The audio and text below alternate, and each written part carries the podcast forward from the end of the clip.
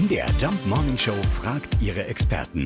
Fakt oder Fake? Timo Franke ist Vegankoch und Autor des Buches Vegan Gladiators. Ja, was ist denn dran an der Behauptung, äh, eine Avocado ist nicht vegan? Das kann man so zu 200 Prozent nicht genau sagen, aber ich würde sie als vegan deklarieren, da es äh, ein Produkt ist mit keinem tierischen Ursprung.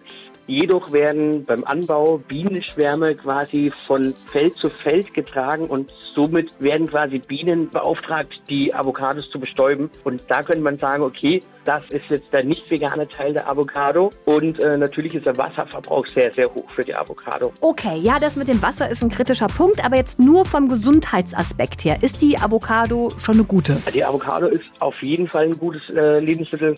Ist reich an Vitaminen, dann hat sie sehr, sehr gesunde essentielle Fettsäuren, die im Gegensatz beispielsweise zu einer Fritte eine unfassbar gute Alternative darstellen, beispielsweise morgens zum Frühstück.